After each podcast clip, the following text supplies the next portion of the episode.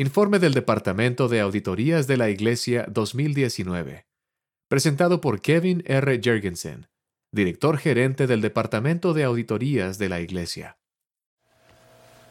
A la primera presidencia de la Iglesia de Jesucristo de los Santos de los Últimos Días.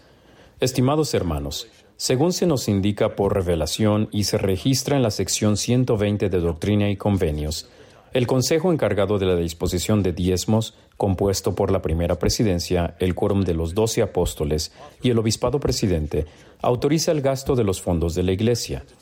Las entidades de la Iglesia distribuyen los fondos conforme a los presupuestos, las normas y los procedimientos aprobados.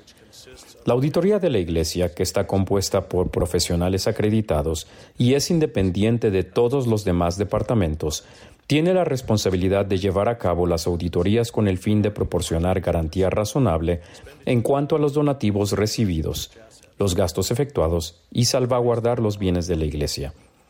Pasado en las auditorías llevadas a cabo, el Departamento de Auditorías opina que en todos los aspectos materiales, los donativos recibidos, los gastos efectuados y los bienes de la Iglesia del año 2019 se han registrado y administrado de acuerdo con los presupuestos, las normas y las prácticas de contabilidad aprobados de la Iglesia. La Iglesia observa las prácticas que se enseñan a los miembros de vivir dentro de un presupuesto, evitar las deudas y ahorrar para los tiempos de necesidad. Atentamente, Departamento de Auditorías, Kevin R. Jergensen, director ejecutivo.